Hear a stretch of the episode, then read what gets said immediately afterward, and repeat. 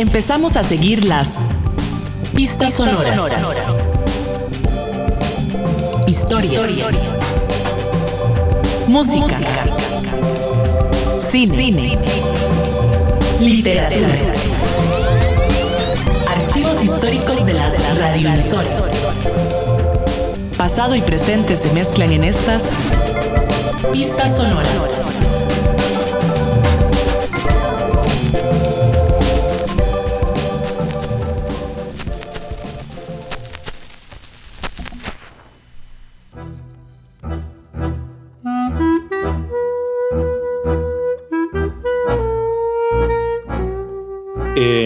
Entrevista de hoy de Pistas Sonoras nos acompaña una vez más eh, Ricardo Pérez Navarro. Él es historiador, tiene una maestría en historia y bueno, en su línea de investigación que hablamos en un programa anterior, eh, ha estado trabajando el tema de la, de la comunidad judía en Costa Rica. Eh, la vez anterior hablamos un poco de la, de la inmigración judía en el país, tanto sefardita como más que nazi y bueno, queremos dar también seguimiento a, a ese tema. Y esta vez vamos a hablar sobre eh, un, una investigación que está en proceso en donde Ricardo eh, está estudiando el discurso antisemita en la prensa católica de Costa Rica en una época eh, muy convulsa para el mundo y para el país, que fueron los años 30, más o menos de 1933 a 1941. entonces, bueno, le damos la bienvenida de nuevo y le agradecemos también que nos acompañe. Ah, muchísimas gracias a vos por la invitación. Sí, bueno, tal vez lo, primero es, eh, ya que vamos a hablar de esto a lo largo de la entrevista, ¿cómo podríamos definir qué es antisemitismo y también quizás explicarle un poco a nuestra audiencia cómo es algo que tiene un largo recorrido histórico y en muchos sentidos ha estado asociado con la religión católica, incluso desde la Edad Media, ¿no? Sí, bueno, eh, inicialmente el, el, término, bueno, primero que nada, el término está mal utilizado porque habla o hace referencia al grupo semita, ¿verdad? Que el grupo semita es bastante extenso, ¿verdad? No solamente pertenece a los judíos de la época asentados eh, en lo que hoy en día es, Israel, en ese tiempo era eh, Judea y demás, digamos, toda esta zona de el, el fértil creciente, eh, está rodeado de poblaciones, entonces los semitas, los árabes, por ejemplo, ¿verdad? Entre otros muchísimos grupos. Em, y bueno, a partir de, de, ahí tenemos, tenemos un problema conceptual, ¿verdad? Mm. Eh, el tema es que los estudiosos eh, de las actitudes antijudías en términos religiosos, que posteriormente se traducen en acciones em, anti, antijudías en el sentido más en términos raciales, políticos y económicos, se van a ir, eh, digamos, homogenizando en cuanto al término, ¿verdad? Entonces se, se, masifica y se polariza el término. Entonces, a partir de ahí, eh, se plantea el concepto, eh, que ha, sido un concepto cambiante, ¿verdad? Es, es también conocido como un término eh, paraguas, si se ve así, umbrella term, como se dice en inglés, que tiene que ver con diferentes áreas que contemplan el concepto. Y que, bueno, que hace referencia a, en, grandes rasgos a em, una, una actitud hostil bastante peculiar hacia los judíos basado en una tradición que se puede ajustar al contexto, ya sea cristiana, eh, ya sea si lo queremos ver de otro tipo de, de, religiones. En este caso estaríamos hablando de una tradición cristiana como una amenaza cultural, social, económica y política alta o baja, dependiendo del contexto, ¿verdad? Elaborada en términos religiosos, raciales, sociales, hasta nacionalistas por razones extrínsecas e intrínsecas. Em, este concepto, lo, bueno, básicamente este modelo explicativo, a mí me gusta utilizarlo a partir de Balpern, que publica en el año 81 un, modelo explicativo que eh, se habla de un modelo contextualizado, ¿verdad?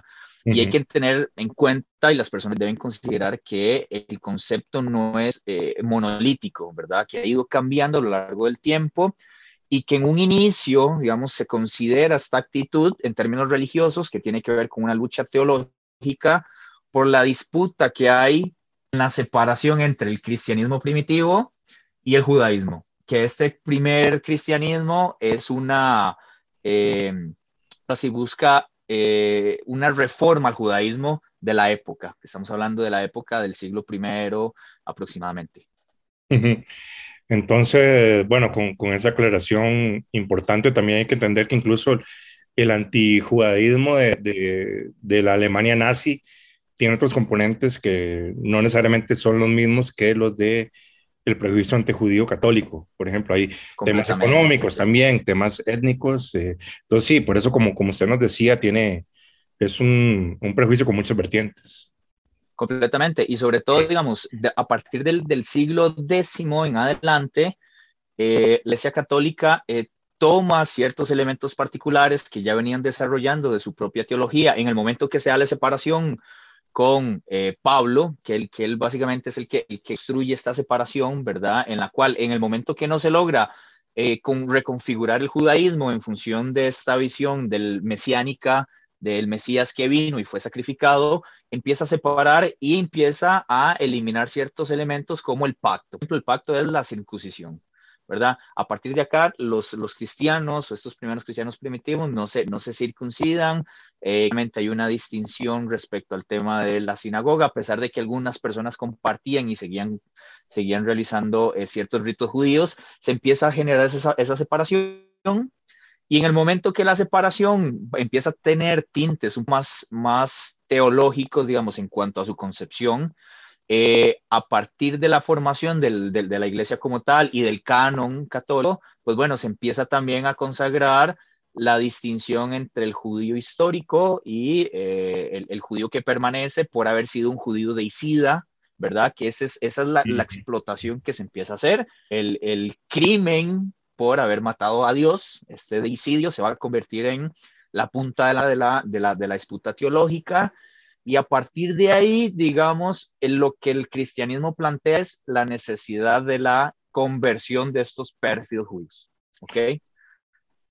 Entonces, ese, este es el elemento, digamos, que se, se, va, se va a caracterizar o va a caracterizar lo que se llama el antisemitismo clásico religioso, que está basado en estos términos eh, más teológicos, en esputa y en la necesidad de hacer notar al judío o a los judíos que ellos fueron los culpables de haber asesinado al, Mesías, que vino, que ellos no lo vieron y que ahora lo que pasa es, eh, bueno, a partir de, los, de los grandes padres de, la iglesia, como San Agustín, Santo Tomás de Aquino y demás, es enseñar que eh, la verdad absoluta ahora la tiene el cristianismo. ¿Por qué? Porque los judíos sí tuvieron razón en cierto momento, la Torá es un libro sagrado que continúa en el canon, que la toman, ¿verdad? Eh, pero que ellos no la entendieron o no la lograron comprender de manera adecuada. Por eso el Mesías vino y ahora ellos son el nuevo Israel, el nuevo pueblo elegido y con ellos se crea el nuevo pacto porque a partir de Cristo se crea esta, esta nueva comunidad eh, en Cristo. Entonces, a partir de ahí, eh, del siglo X en adelante, se explotan estos estereotipos y prejuicios y posteriormente, digamos, haciendo un brinco un poco más, más temporal, a partir del siglo XVII-XVIII, con el surgimiento del racismo científico y particularmente con estas ideas eh, científicas de eh, la separación de las razas humanas, es que se considera la raza judía una raza aparte y a partir de ahí, con estudios biológicos o, bueno, o justificaciones biológicas, y filológicas se empieza a decir que la raza judía es una raza inferior a la raza aria, a la raza blanca, y este va a ser, digamos, el germen que van a tomar los eh, antisemitas más, más, más reacios y van a tomar esto y que va a tener su ápice con la Alemania nazi. Entonces, ahí hay una distinción bastante clara entre lo que es tema religioso, meramente teológico, y uno ya de índole este, biológico que también se va a asociar con los estereotipos de la Edad Media que se generan sobre el judío usurero, que claramente era el judío que se dedicaba única y exclusivamente al comercio, porque solo a eso lo dejaban, o porque eran aquellos eh, recaudadores de impuestos que eran miembros de la corte y por ser miembros de la corte tenían cierto estatus legal, eh, porque eran propiedad del, del, rey, digamos, si lo queremos decir. Y con el proceso emancipatorio, la, la, la emancipación judía después de la Revolución Francesa y demás, eh, se, cambia su estatus legal y a partir de ahí, digamos, se homogeniza y lo que se busca es erradicar la cuestión judía al integrarlos y se generan tres procesos. la integración, ¿verdad? Eh, em, emancipatoria, la expulsión y en último eh, proceso sería la aniquilación que lo vemos con el tema del holocausto. Entonces, a partir de esta concepción podemos ver esta, esta evolución histórica del concepto que va, es como una bola de nieve que va tomando fuerza y eso no quiere decir que, por ejemplo, el antisemitismo clásico religioso eh, no siga o se mantenga hasta el día de hoy o que haya un corte radical con el antisemitismo moderno, ¿verdad? De, índole racial, como te decía, con el surgimiento del racismo científico y la, emancipación. Entonces, esos, esos dos van a ser los grandes procesos, pero ellos van a converger, van a tener en ciertos momentos en relación y van a tomar parte de para poder justificar las acciones eh, en contra, hay actos violentos en contra de los judíos en diferentes eh, lugares de Europa y del mundo en general.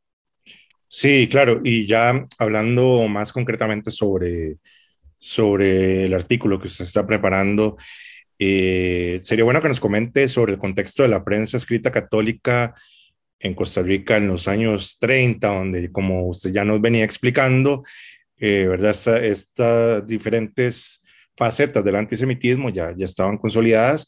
Y bueno, hay una diferencia entre el eco católico y la época, que son los dos periódicos que usted analiza. Tal vez podría explicarnos brevemente esa parte. Eh, bueno, eh, ya, ya desde los años 30, como podemos ver, habían ideas bastante, bastante radicales en el país y claramente con el ingreso de los judíos a, desde el año 17 eh, y sobre todo en los finales años 20, se empieza a generar un descontento por esta inmigración. la prensa católica, pues bueno, estos dos periódicos, el Eco Católico es una revista dominical de circulación nacional y de carácter confesional, eh, que pregona los principios del Evangelio y la doctrina social de la Iglesia. Eh, claramente está vinculada con y está adscrita a la Conferencia Episcopal de Costa Rica. Con ello podemos ver así que está directamente vinculado con el Vaticano y sus directrices. Es decir, eh, es un órgano oficial de la Iglesia, digamos, sí. Completamente. De, la ortodoxia.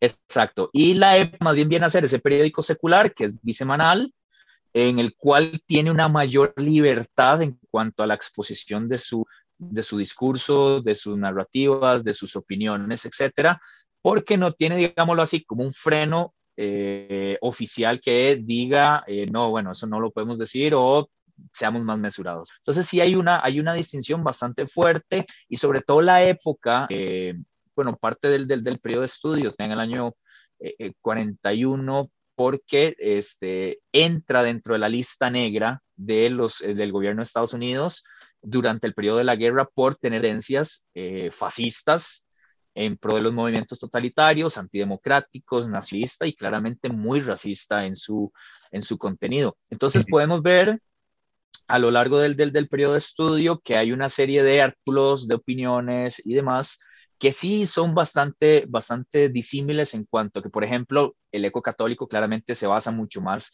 en los evangelios, tiene una, un discurso un poco más mesurado en ciertos elementos. En cambio, la época, a pesar de que sí utiliza los evangelios y demás, lo es de manera mucho más explícita y abre el campo hacia elementos económicos, hacia elementos migratorios, hacia elementos un poco más políticos, que el eco católico no entra, digamos, tanto en esas discusiones, a pesar de que sí hay menciones, de que hay algunas cuestiones, esto hace que los periódicos tengan o los medios de comunicación tengan diferencias muy marcadas. Sí, bueno, también como parte de la contextualización de la época, sería bueno recordar que, eh, aunque a veces se nos olvide que la década de los 30, al igual que muchos otros países de Latinoamérica, eh, en Costa Rica eh, existió una simpatía hacia el proceso fascista italiano, por ejemplo, incluso el nazismo alemán. Entonces, por extraño que parezca, pero cómo contribuyó también esto a la, difusión de el prejuicio antijudío, el antisemitismo eh, en ese periodo. Aquí también, digamos, hay que, hay que ver que no solamente es la influencia del de el nazifascismo, si lo queremos ver así en, Costa Rica, particularmente el vínculo con los alemanes, eh, que viene, eh, que, que, viene vinculado a las políticas eugenésicas que se vienen generando eh, a lo largo de la primera mitad del, del, siglo XX, donde también había una connotación bastante eh, importante de la inmigración o el tipo de inmigración que se deseaba. Si seguimos y vemos los estereotipos que se venían generando desde la Edad Media, ellos lo que hacen es reproducirlos y lo contextualizan. Por eso el, el, modelo de Ben Halper me, me, agrada mucho porque se logra, se, logra adaptar al periodo en que, en que estamos en estudio.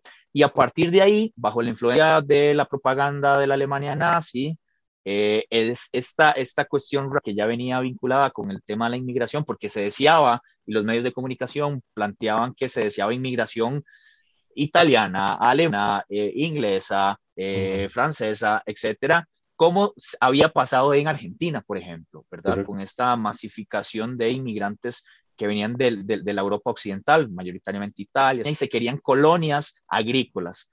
Eh, y claramente el, estereotipo del judío usurero, del judío que se dedica a la banca, que el, que el judío no es, no es, bueno, primeramente es un enemigo de la eh, sociedad católica, ¿verdad? ¿Por qué? Porque son los deicidas, se siguen reproduciendo esto va a generar, digamos, que el, que, el discurso peyorativo sea muchísimo mayor y que influya directamente en la manera en que se va a percibir.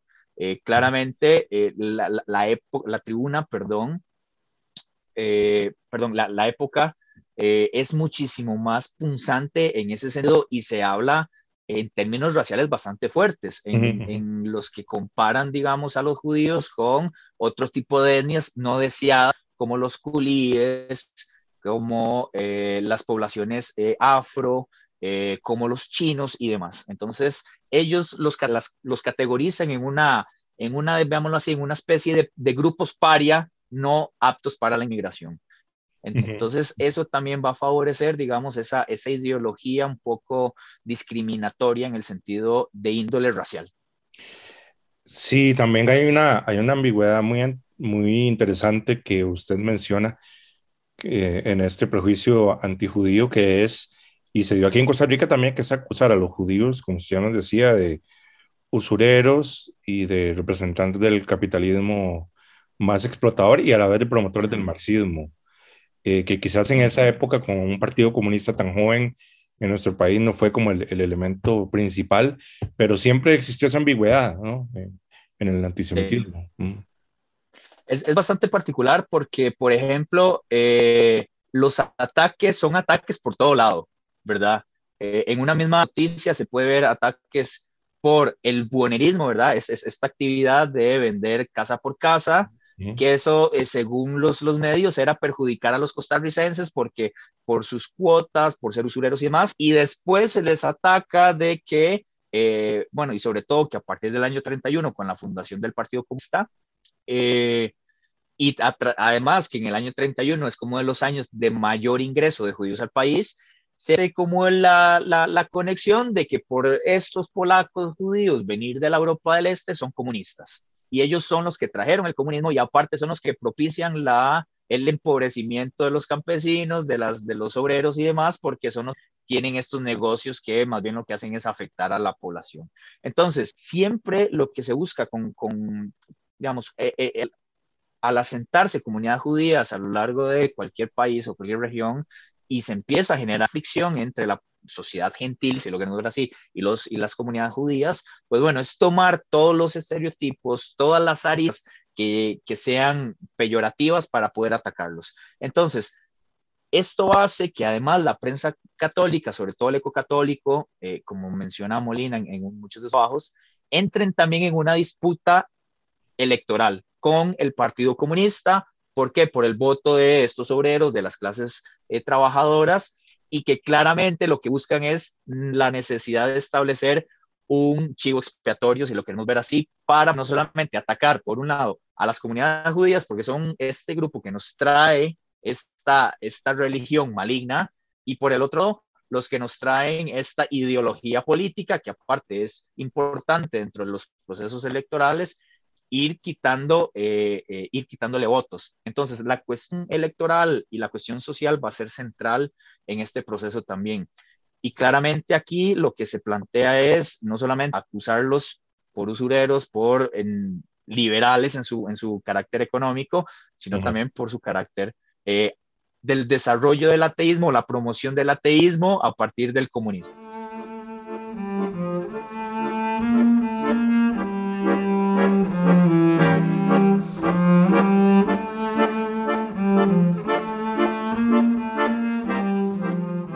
¿Cuál es la reacción del, del Partido Comunista Costarricense en ese sentido. Eh, se pronuncia al respecto, tratan de eh, separarse por, un cálculo electoral o no, o, tomando en cuenta también que los grandes teóricos del marxismo, eh, el mismo Marx, Rosa Luxemburgo, Lukács, etcétera, hay, una, hay un linaje de intelectuales marxistas judíos muy fuerte que obviamente los militantes del Partido Comunista de acá tenían que conocer por, por, por, su formación. ¿no? Es, es bastante importante lo que, lo que mencionas e interesante porque muchos de los, de los principales líderes eh, comunistas no eran judíos, pero se judaidizan, ¿verdad? Eh, entonces se le da, se le da este, carácter y, y, desde, digamos, las, las, las dirigenciales se ataca en ese sentido. El Partido Comunista, bueno, en un, en un capítulo, en un libro que, que publiqué eh, el año, hace dos años, se llama Los comunistas y la cuestión judía en Costa Rica durante la era de la Shoah, eh, un libro que, eh, en lo que está en un libro se llama Cultura, Ideología y Fascismo, editado por el señor Leonardo Segman y Abraham Milgram. expongo un poco la percepción del Partido Comunista respecto a la cuestión judía y acá ellos se desligan un poco de los judíos, ¿verdad? A pesar de que ellos hablan de que sí hay una conexión con ellos y que ellos están a favor de, digamos, de que entren al país y están en contra de la discriminación, no se logran vincular directamente a pesar de que había miembros de la comunidad que tenían muy buenas relaciones con miembros dirigenciales del Partido Comunista, como Manuel Mora, por ejemplo. Mm. Eh, el, el, señor Darenblum era un, un teórico, mm, bueno, no, un teórico no, conocía mucha teoría marxista porque los, muchos de estos judíos en la Europa del Este eh, estaban vinculados con un movimiento que se llamaba el bundismo. El bundismo es, veámoslo así, la adaptación del marxismo a la cuestión judía en la Europa oriental. Entonces, este movimiento va a ser rival hasta los años 40 del sionismo y ellos eran movimientos antagónicos, es decir, antagónicos de que llevaban y entonces muchos de estos primeros inmigrantes eran de izquierda y tenían muy claras sus ideas y conocían la teoría, trataban de aplicar este, mucha de esta realidad de la Europa del Este vinculada con, con la teoría marxista. Y entonces acá los, los, los, comunistas en una serie de, de artículos en el, en el, periódico Trabajo se desligan un poco de, los, de, de la comunidad judía. Y ellos dicen, ah, si, si, son, si son comunistas, eh, no los conocemos.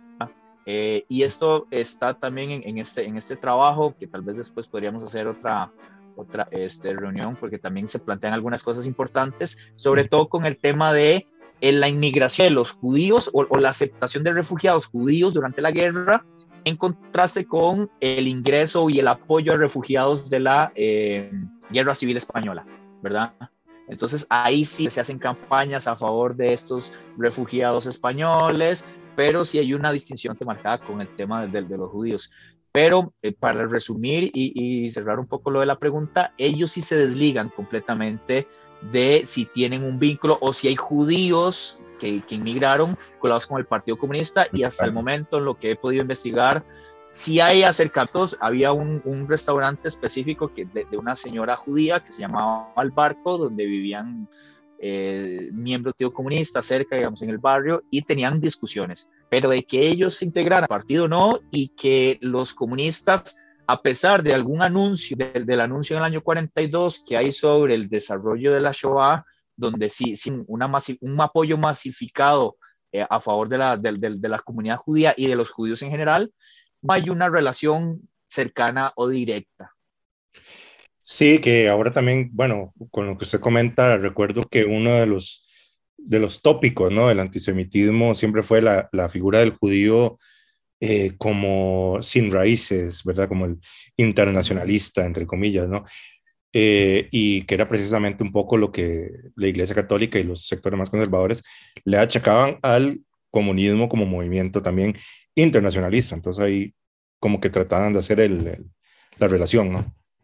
Completamente, completamente. Y claro, eh, claro ese, ese, ese, sentido del judío errante va a ser explotado también por la prensa, de ese judío errante que no tiene tierra, que anda, anda de aquí para allá, y mucho también del, del, del discurso que se vincula político con lo religioso es que por ejemplo, eh, eh, se menciona en algunos artículos de que por culpa del deicidio les pasa lo que les pasa y andan errantes por el mundo, ¿verdad? Entonces ahí vimos eso y aparte se les acusa de el temonista, el internacionalismo y aparte se les acusa de la cuestión del ateísmo, porque claramente la teoría marxista tiene una, una notación eh, antiestructura como la plantea la, religión, ¿verdad? Entonces, en este sentido, se, se, usa, digamos, utilizar todo elemento negativo para explotarlo, así sea contradictorio. Claro, que también, bueno, dentro de la inmigración que se dio en los años 30, pues habrían personas judías que eran culturalmente judíos, pero no necesariamente religiosos y otros más religiosos, ¿no? Supongo que había variedad en ese sentido, que podrían ser incluso marxistas, comunistas, ateos, pero culturalmente judíos, eh, y con un apego a las tradiciones que no es, eh, digamos, teológico religioso.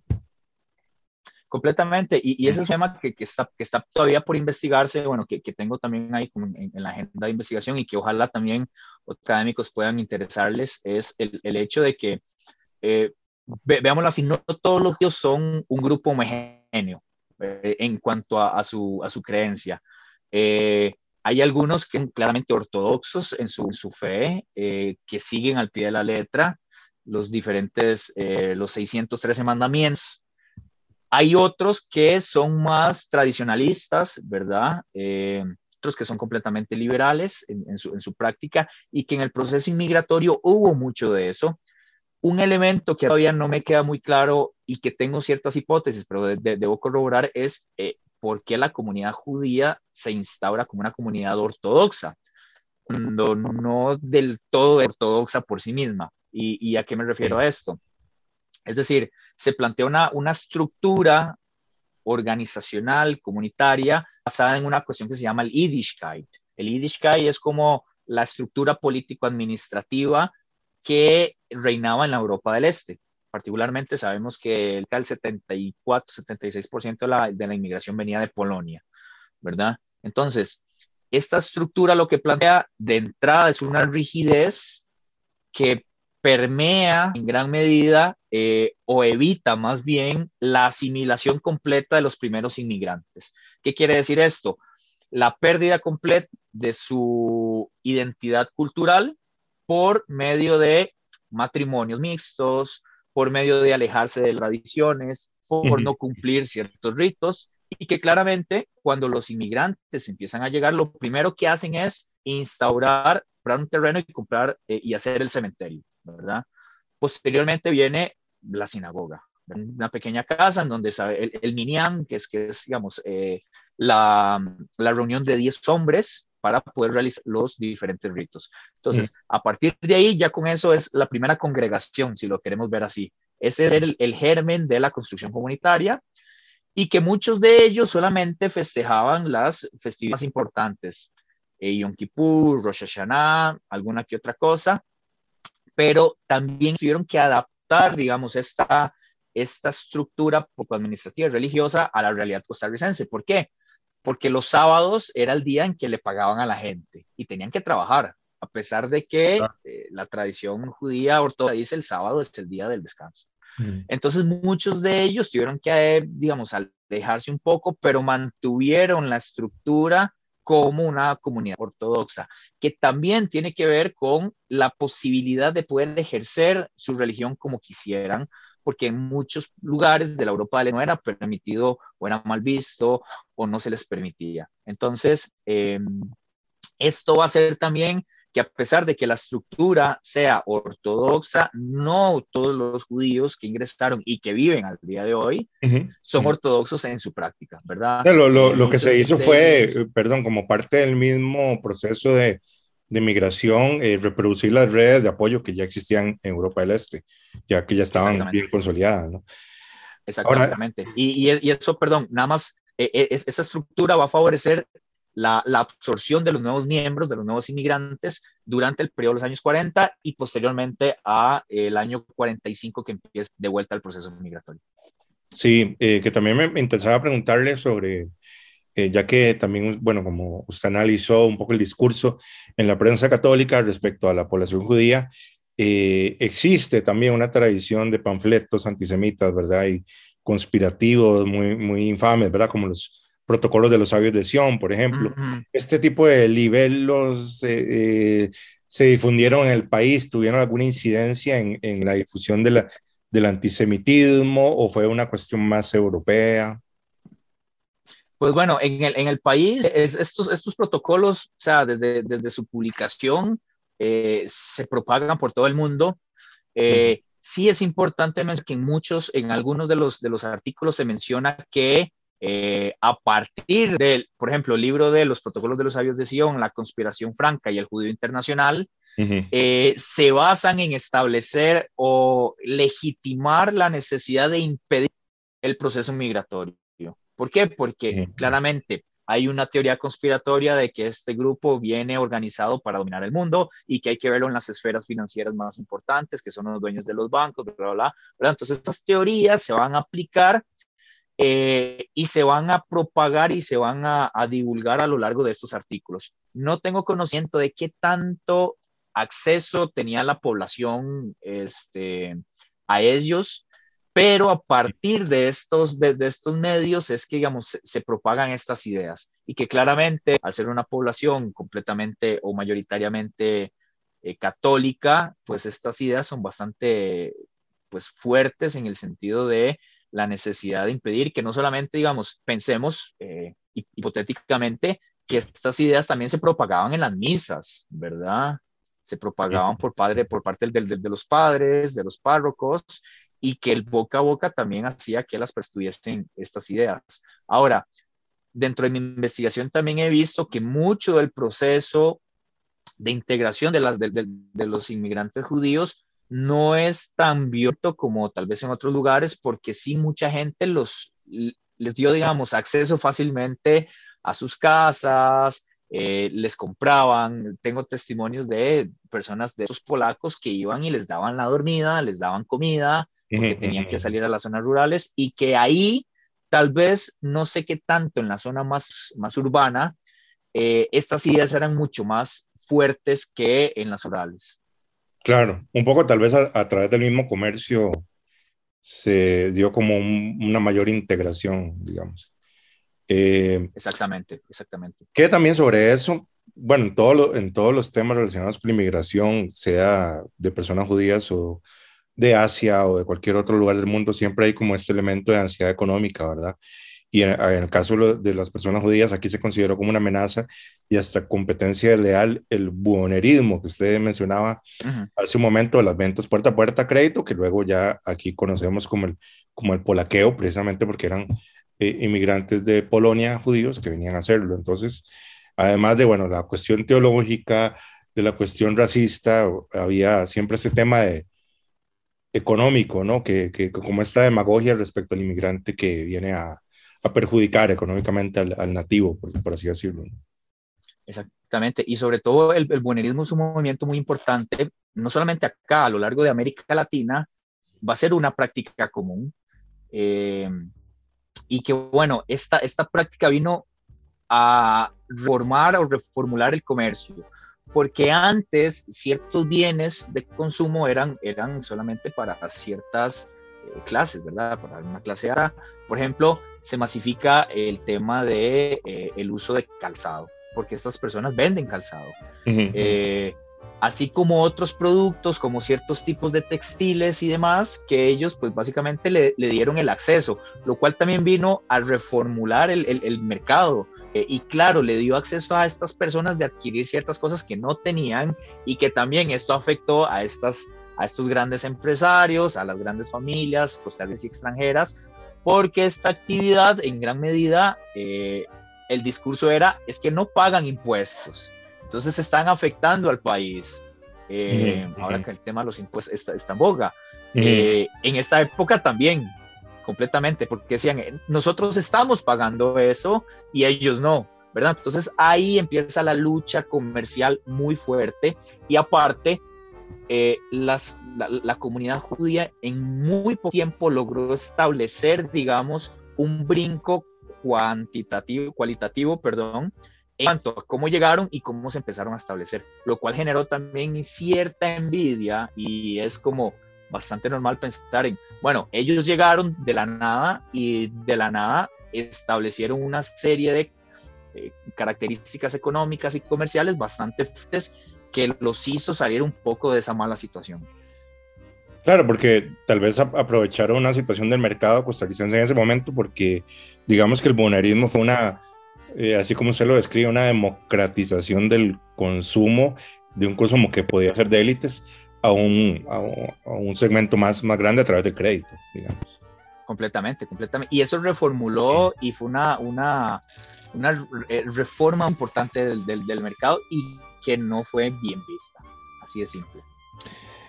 Bueno, eh, le agradecemos muchísimo al historiador Ricardo Pérez Navarro por acompañarnos una vez más en el programa. Eh, esta vez para hablar un poco sobre bueno, el discurso y los prejuicios contra la población judía en Costa Rica en los años 30. Y bueno, esperamos que más adelante también podamos eh, seguir conversando de esta, de esta línea de investigación que usted, que usted lleva. Bueno, yo nuevamente agradezco a vos por la, por la invitación y aquí estoy abierto para cualquier otra pueda colaborar con ustedes.